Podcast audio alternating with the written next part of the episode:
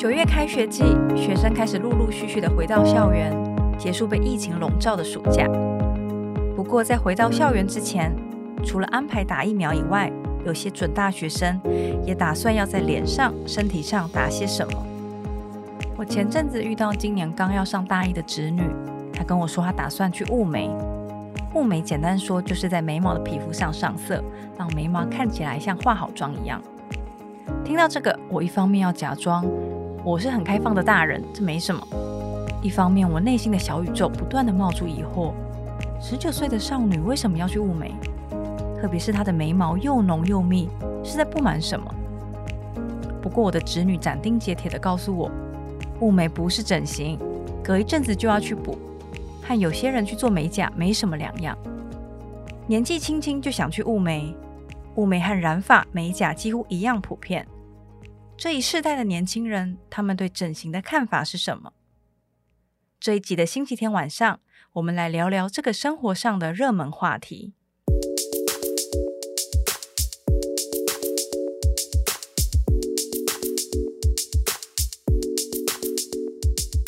听众晚安，你现在收听的是星期天晚上，本节目由关键评论网制作播出。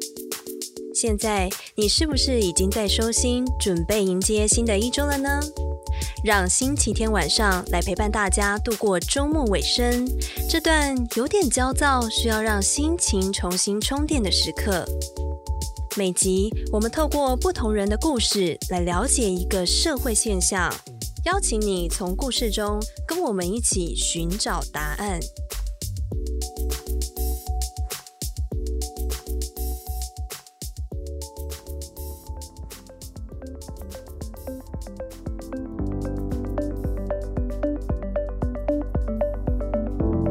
什么时候开始，整形换了一个名字，医美开始当道。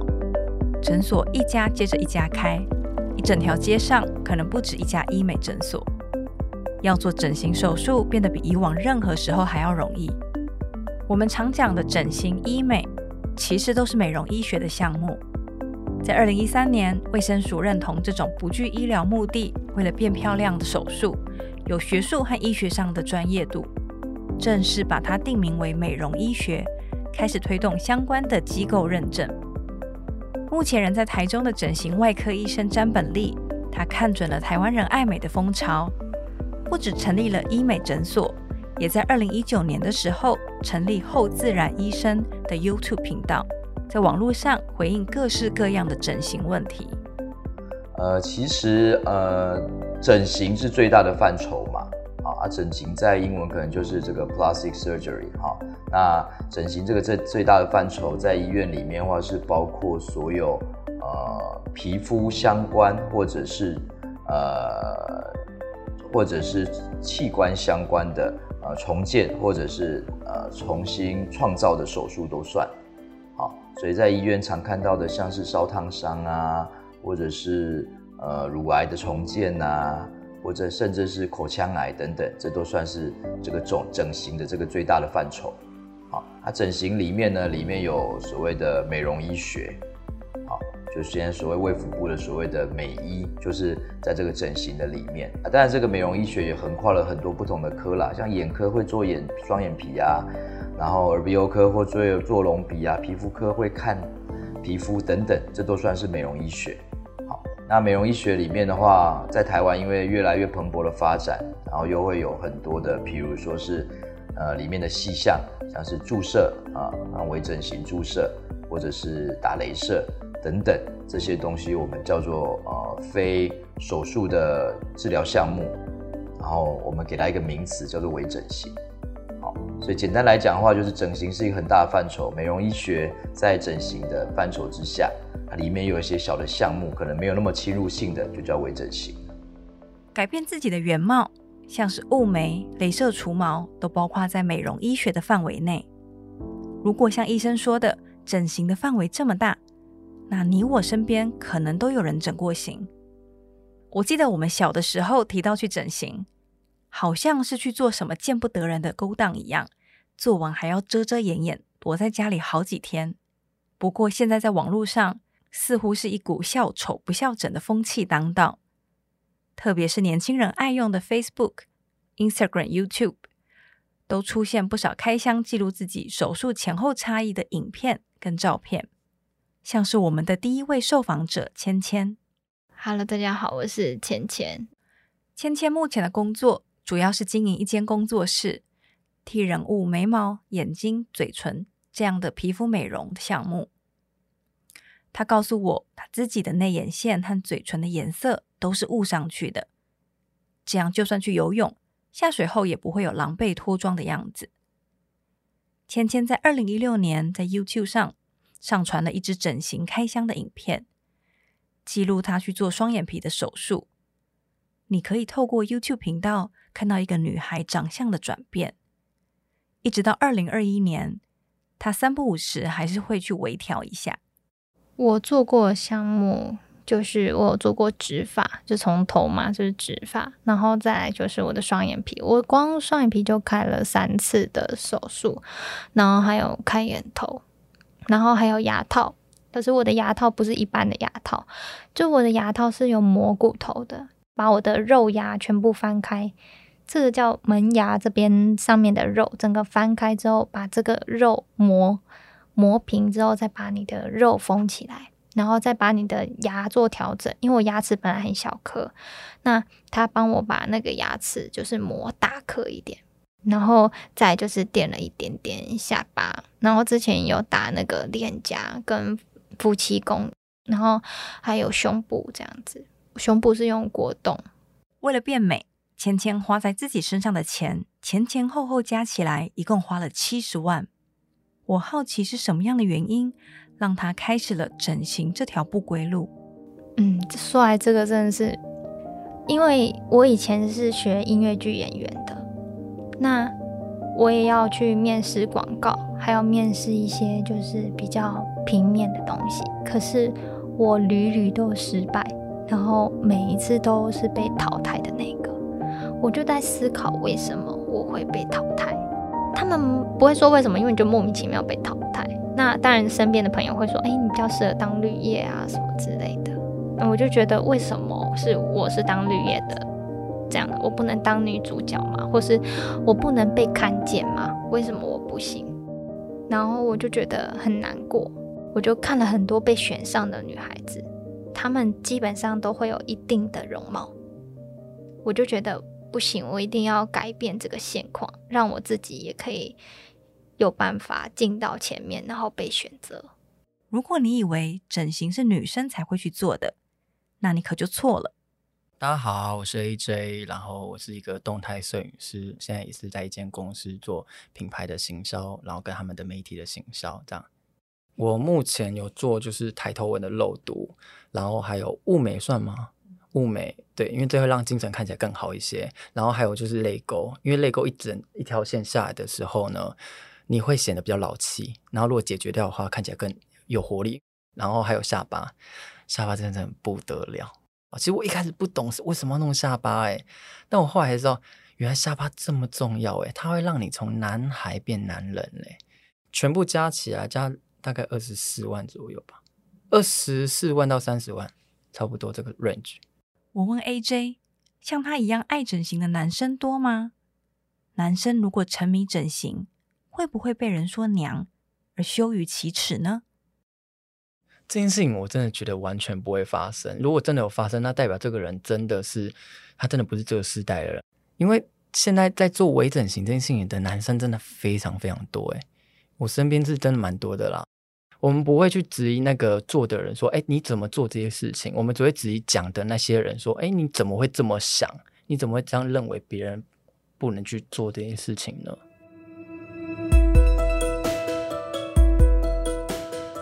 在过去五年里，整形产业有着创纪录的成长，接受整形手术的人年纪越来越小，而这样的现象多亏了社群媒体。美国整形外科学会在二零二零年的时候，发布了一份调查报告，指出在二零一八年有超过半数的顾客来做整形手术，是为了让自己自拍更好看、更上镜。不过到了二零一九年，抱着这样想法的顾客已经飙升到超过七成。专家指出，对自我形象的重视，以及对社交媒体的痴迷，是和网络一起长大的千禧一代 Z 世代想动手术的原因。特别是在社群媒体发明后，这一代人的容貌焦虑是以前几代人没有经历过的。因为对外在容貌的焦虑，对这一代人来说，去整形变更好，可能比以前还要普遍。要不要整形已经不是一个问题了，问题变成想要整成什么样子，要整多少才够？根据国际美容整形外科学会的调查，美国最受欢迎的整形项目是隆乳、臀部和唇形手术。不过，台湾的整形比较多还是在脸部，像是双眼皮、隆鼻和下巴手术。对台湾人来说，什么样的美才是美？和其他整形风气盛行的亚洲国家比起来，有什么差别？台湾算是介于比较中间哦。如果想要整成西方人五官的，反而是在中国那边，那边可能会希望能够呃整成像是西方人的五官挂在一个东方人的脸上。好，而在台湾人话，有时候会觉得这样子素颜的时候看起来非常的突兀，而且在社会主流上会觉得呃这不是很自然的一件事情。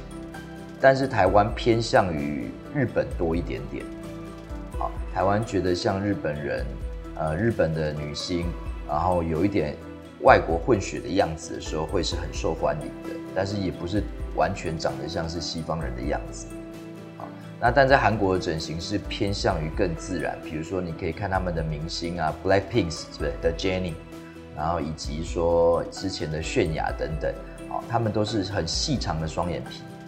然后有一点挺，但是不至于夸张的鼻子，哦，这是他们的整形的的一个范本。他们觉得东方人的脸还是要东方人的样子。如果大家都想透过整形变成主流定义的美，会不会所有人都长得一样？现在在 Instagram 上有越来越多长相非常相似的网红、网美，因为长得实在太像了，有一样的眼睛、鼻子。甚至连脸型都一模一样，因此开始出现了一些封号，叫做 Instagram 脸。整形的范本出了什么样的问题？为什么大家都想整的一样呢？我问詹医师。其实有些范本你你看的都长很像，也不知道他是谁。对啊，那就是这也是可能网络文化的影响啊，就是有些照片女生经过相机的特效都长得非常像。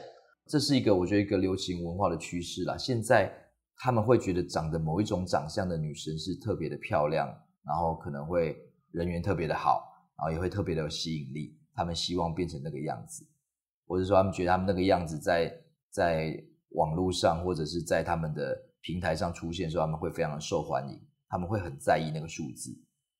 好，这我觉得这也是驱动他们想要变这样子很大的一个动力。不止某个特定长相的女性。会在 Instagram 上特别受欢迎，Instagram 也正在改变男性的审美观。我真的要跟大家说一件事情，就是你的外在就算再怎么好，你身材不好，你一样是 out。虽然那时候就是已经有努力让自己外在外表变得更好看，但是注意你的人其实还是没有这么多。你还是觉得，哎，奇怪，你那么努力了，怎么还没有人？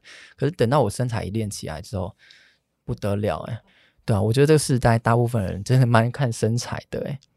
AJ 告诉我，现在的男生要受欢迎，还不能只靠长相，不练身材。也因为这样，他自己除了健身以外，还特别跑去做冷冻减脂的手术，就是为了让自己的腹肌在镜头前看起来更好看。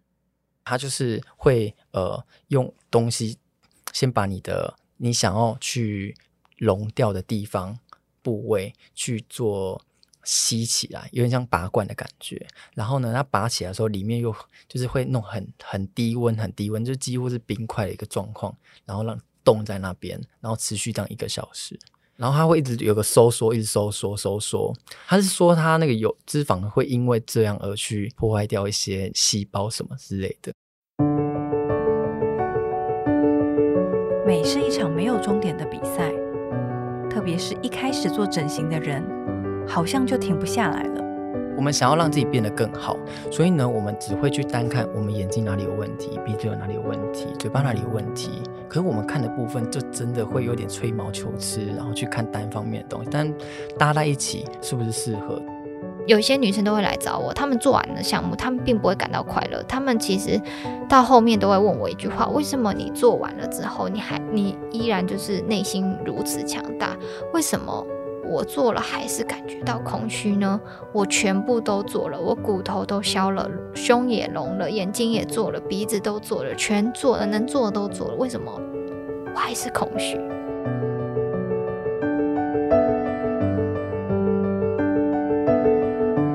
这种什么都想整，越整越不满意的心情，在社群媒体盛行后的今天更加的严重。透过滤镜和修图软体，这些被放大的眼睛、修尖的脸型，还有零毛孔的皮肤，成为一种新的常态，改变了人们的审美观，也造成一种心理的疾病，叫做身体畸形恐惧症，或者颜值畸形恐惧症。患者花很多的时间去担忧自己的身体外观，或是轻微的缺陷。我觉得某些，比如说某些诊所的呃朋友，他已经在其他地方整过很多东西，然后或者是说他一年到头有半年以上都在整形，这样子的人的确是存在的哦。但是手每多一次手术就多一次疤痕，不一定会变得更漂亮，而且会产生一些呃可能没有办法修复的地方。对他们来讲，他们可能觉得自己一直不够完美，就想要一直不断的精进。你不帮他做，他也会找其他的医生继续帮他精进。这样子的人是的确存在。另一方面，以往人们去整形诊所，都是想要整得和电视上的明星艺人一样。不过，在这个时代，社群媒体的影响力更大，人们想要整形的范本变成了 Instagram 上的网红，甚至是修图过后的自己。詹医师告诉我，网络上的网红、网美之所以好看，很多程度还是归功于化妆的技巧和相机的角度、滤镜。这个有些相机的技巧跟相机的功能比整形还厉害。手术都有它的风险性跟它的局限性，好，很难光靠手术就可以完全像变一个人一样。我觉得，好，它还是有它的局限性存在的。比如说，他想要割一个呃很不成比例高的双眼皮，那我说你这割完这么高，你可能要化非常浓的妆，看起来眼睛会放大很多倍。但是你素颜的时候可能会是非常吓人的。他们这件事情要先知道。如果医生照着这些的要求去执行整形，会出现什么样的成品呢？比如说，他们会觉得说下巴尖一点，看起来。呃，比例会好一点，眼睛大一点会好一点。然后，但是眼睛大一点之后，他会觉得说，呃，我这样子上镜头还不够大，又想要更大。那鼻子呢，可能做了一次已经变挺了，他觉得说我鼻子要再小一点，然后或者是再长一点，怎么样子？然后到后面的时候，我觉得会有一些些呃太过夸张的东西出现，比如说额头垫得非常非常的高，像是呃像是寿星公一样。好，那这样子的话，其实就会越来越像是一个假的脸挂在脸上，就变得蛇精的样子。蛇精脸可能是眼睛大到不成比例嘛，然后再来的话就是说，我们的鼻子非常的尖，没有的肉，啊，下巴的部分变得非常的尖，然后后侧面看的这个下颚角几乎是看不到，然后所以整个人看起来就是眼睛很大，然后脸的下半部非常非常的尖，这就变所谓的蛇精脸嘛。越整越上瘾的结果。不止台湾有蛇精脸这样的现象，在俄罗斯有女性为了让嘴唇看起来立体有型，注射了过多的填充物到嘴唇，结果形成了波浪形状的章鱼嘴唇。在美国，也有女性告诉整形医生，想要整出自己用修图软体调整过后的鼻子，但这样的鼻子在现实生活中可能会让她没有办法正常呼吸。很多国家意识到。修图软体严重影响年轻用户正在建构的自我认同。像是挪威今年刚通过一项法律，未来在社群媒体上发布照片的网红、广告商都必须要揭露修图的细节，甚至连使用了哪一款的滤镜也要注明清楚。不过，这样的做法是不是为时已晚了呢？我的受访者算是幸运的。他们没有陷入整到不像自己的迷途中。芊芊说，她也有过很自卑、什么都想整的时候。不过因为整形的费用不小，他必须要存钱才能再整下一个项目。也因此，在这段时间，他开始重新思考要怎么整才能整得像他自己。其实我小时候是想要依照那种林志玲啊，然后什么那种韩国明星啊，想要长得像他们一样。可是我就觉得不对，他的眼睛摆在我的眼睛，他的眼球大小跟我的眼球大小又不一样。那我跟他如果用一样，真的适合我吗？我就在思考自己这样。然后，而且我还问了自己一件事，我说这是我要的吗？对。后来我就觉得不对，我应该要。保有自己的特色，然后在呃应有的条件下去做改变，而不是把自己整得四不像的。AJ 也告诉我，他以前也有过什么都想整的时候，但后来被朋友劝退了。他也说还好有朋友劝退他，因为后来社会上对于美的观点有了很大的转变。我觉得我单眼皮很丑，我要整成双眼皮。我觉得我鼻翼很宽，我要缩得更小。我觉得我就是呃。呃，嘴唇有点厚，我好像要缩唇。然后我觉得我的边边的脸，我觉得我脸比较大。我原本那时候还想要削骨。我在国中的时候我就已经想好这些东西，甚至我已经存好了我要做眼睛的呃手术的钱了。在国中的时候，刚刚好那一期又遇到了从哈日，然后转到哈韩。那哈日就是双眼皮的嘛，就是很多男生都要那种就是浓眉大眼啊那种。可是哈韩就是比较偏单眼皮系列的。对，从那时候一转过去，我说哇，还好没有割哎，吓死人！整形听起来是一条不归路，一旦开始了就会陷下去，也会随着流行风气的改变，随时要调整。AJ 说，微整形的费用不高，他每天看自己也会觉得好像哪里可以更好，就会想要东动一下，西动一下。但是如果全部都想动的时候，也会开始迷失。因为这样的比例根本完全不对。我觉得做这件事情真的不要一直以自己认为的去做，哎，因为你真的要多听很多人的建议，说是不是真的改动。因为有时候我们在看自己的时候，我觉得真的不准。因为你自己每天看自己，你会觉得我好像哪里可以更好，好像哪里可以更好，你就会想要东动一下，西动一下。可是你殊不知，你知道，当这些全部动的时候，你这个比例根本完全不对。和芊芊跟 AJ 对谈之前，老实说，我觉得有一点两难。一方面，我强烈支持每个人去做自己想做的事，不管你是男性还是女性，每个人都对自己的身体有主导权，能变成自己喜欢的样子。但另一方面，听到他们觉得改变长相就能改变命运，我也觉得不安。而整形倡导的审美观，是不是也抹煞我们欣赏另一种美的机会？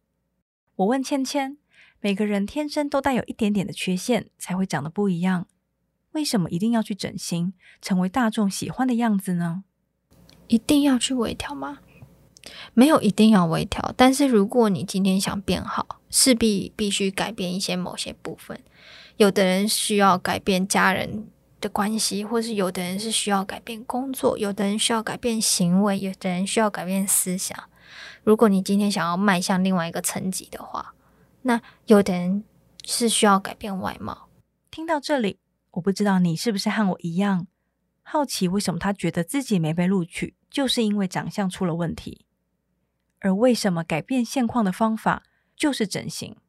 难道改变了外表就能改变命运吗？芊芊很坚定的告诉我，不一定，不一定要改外表，但是有些时候。改外表又是最直接的。芊芊对于换外表能带来的好处深信不疑，就跟换工作、换环境一样。我好奇，他觉得自己整过的项目里，哪一个让他觉得最满意，改变他最多？胸部。我觉得胸部可能对我来说很重要。我觉得是我啦，我很重要。我之前第一任男朋友，然后就嫌弃我的胸太小啊，什么什么之类。听到这里，我心里小小的警铃大作。虽然芊芊说她自己是评估过手术的风险才决定要做的，也说这个是她的决定，不是受别人影响，但我还是觉得哪里怪怪的。我还是想问，就为什么那个时候想要去做？因为听起来哦，为什么想要去做？亲密伴侣，如果亲密伴侣如果说，嗯，就是你你你做这个，就是嫌你胸部小，然后我想到就会是，就都什么时代了，就是怎么会，就是男男，就是总会有。人这样子可以这样子，就会就你知道女性主义者就会觉得男生不可以这样物化女生啊，这就是我的身体，你要爱我就要爱我全部。可是你小时候不会这样想，我小时候没有这样想。怎样想？对，我我不会像你这样子，因为我以我刚刚不是说我以前是很自卑，会很容易批判自己的人嘛，所以当有发生事情，我都是先骂自己。对，所以那时候我就会觉得，那是不是我自己不好，所以才导致那个男朋友劈腿。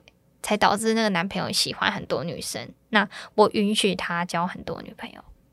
其实我以前很畏畏缩缩，然后很容易批判自己，就是觉得自己那里不好，那里不好，然后觉得自己很丑，觉得自己做什么事情都不行，然后不可以，不会成功。我觉得我永远都是被排在最后一位的那一个，那时候的我，然后很胆小懦弱。我原本以为自信可以透过接纳自己原本的样貌养成，但从芊芊的回答里，我听见能这样做的人恐怕少之又少。当自信少到看不见的时候，整形可能是增加自信心最明显的一个方法，让他们觉得更能掌控自己的人生。我在国中的时候就因为一直被霸凌，我就觉得想要变得更好，那时候的状态是什么都想整。从在国小就开始被人家讨厌，但你说为什么会被讨厌？其实我其实也不知道为什么。可是这样，他就一样持续一直到高一这件事情才结束。而且霸凌的状况是非常的惨，就是呃，你你到学校你会发现，你可能醒过来，你包包不见，会被丢在垃圾桶，或是不被丢在就是一楼。然后你在睡觉的时候会被扒头，就是你是完全无法休息的。他们攻击好像看似是没有理由的，所以我才会疑惑，我到底做错什么事？不知道自己做错什么被霸凌，怎么会觉得可以靠整形改变处境呢？我好奇当时的 AJ 又是怎么决定要怎么整才能变得更好？那时候的第一个想法就是，我要让我的外表，我要让我的让人家看到我的时候都觉得，天哪，这个人很不得了。国中那时候懵懵懂懂嘛，你就会去看很多受欢迎的人，他们都具备哪些特质？可能是双眼皮，可能是呃呃穿衣服很好看啊，可能是呃鼻翼比较小啊，这些东西这些优势，所以你就会开始想要呃，我觉得那时候状态就是比较呈现一个你要先模仿，因为你自己也不知道什么叫好看，不知道什么叫做好看的时候，只能追求大众定义的美，这对整形医生来说也是一个难题。詹医师告诉我，客人对于手术后变成的样子，有的时候会有过高的期待，而这时也会造成医疗纠纷。客人必须要了解到，就是说，呃，美的定义其实每个人不一样，有时候不一定是呃比例一百分就会变得很漂亮。哦，在追求一百分的过程之中，可能会增加很多的风险，还有不预期的因素，比如说疤痕的挛缩。或者是呃削骨削的过头，造成呃脸部皮肤的松弛等等，那可能是呃我觉得医生也没办法控制的。好，那那那就不一定可以达到这个美的要求。好，所以我的建议是说，这个美除了听听医生的建议之外，你自己也要知道你自己呃真的不开心的原因在哪里，这样子去呃去调整可能会比较健康一点。啊，另外的话就是过度的期待，哦，期待这个手术完，呃，比如说这个手术完能够让他扭转现在什么样的局势，啊，我们有遇过想要手术是因为希望男朋友回心转意的，也有，啊，但也不是因为手术完就会回心转意，的确是这样子，那这样子的方面，他的失望，他的落差就比较大，因为他不是真的自己想要手术，他只是为了一个目的去做，啊，这样子他做完其实没有比较快乐。我问 AJ 和芊芊。他们整形后有变得比较有自信，觉得比较像自己了吗？有啊，我觉得我有一点活出自己了。我小时候，我妈妈都会跟我说：“你一定要有气质啊，你学音乐啊，一定要呃要有大家闺秀的样子啊。”可是我内心的灵魂就不想，我内心的灵魂就是想要大喇喇的样子，我就想要活泼。之前在学校常被霸凌的 AJ 则告诉我，他以前想要变成校园里受欢迎的孩子，而现在他已经成为那个样子了。一张变好看的脸有多重要？我问 AJ，整形后他的生活有什么样的改变呢？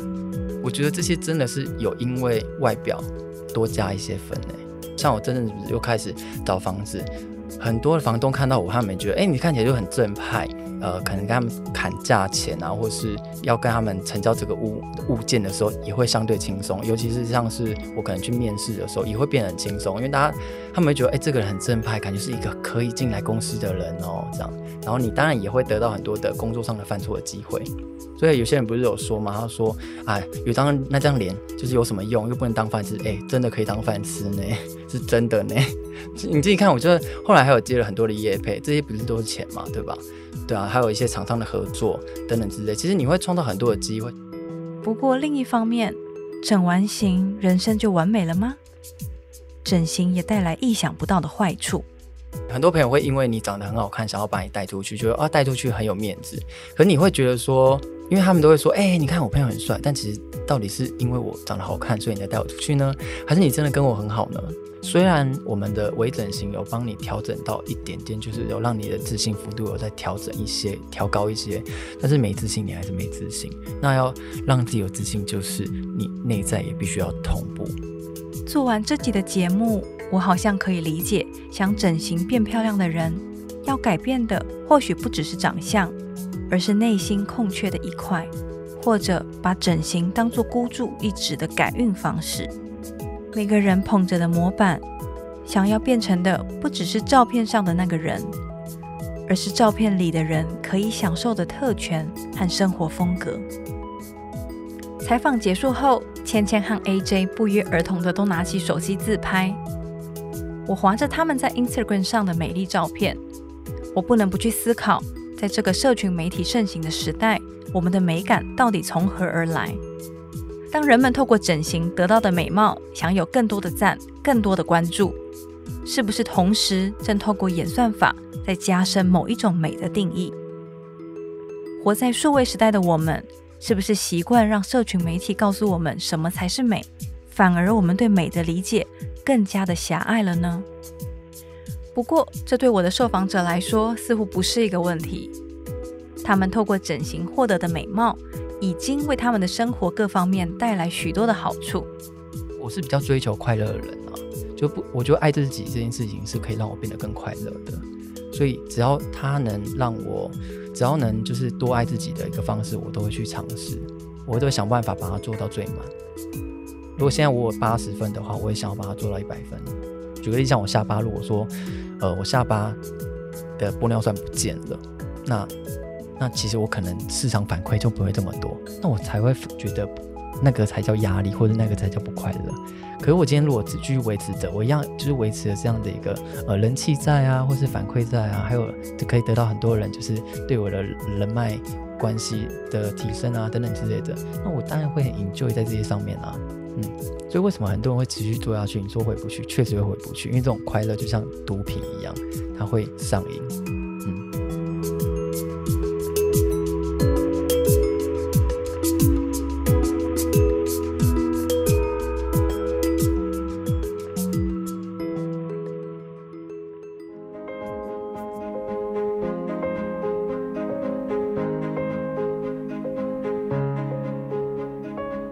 这集的节目，我们讨论了新时代的整形观，以及社群媒体影响下无可避免的容貌焦虑。无论你是不是认同这集故事里的人物解决焦虑的方式就是整形，希望听完他们的故事后，能对每个人整形背后的原因多一点理解。如果喜欢我们的节目，也欢迎你花一点的时间到 Apple Podcast 帮我们留言和评分。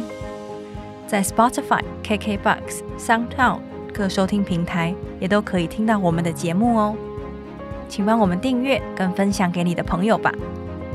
我是关键评论网的记者 Abby，星期天晚上我们下次见。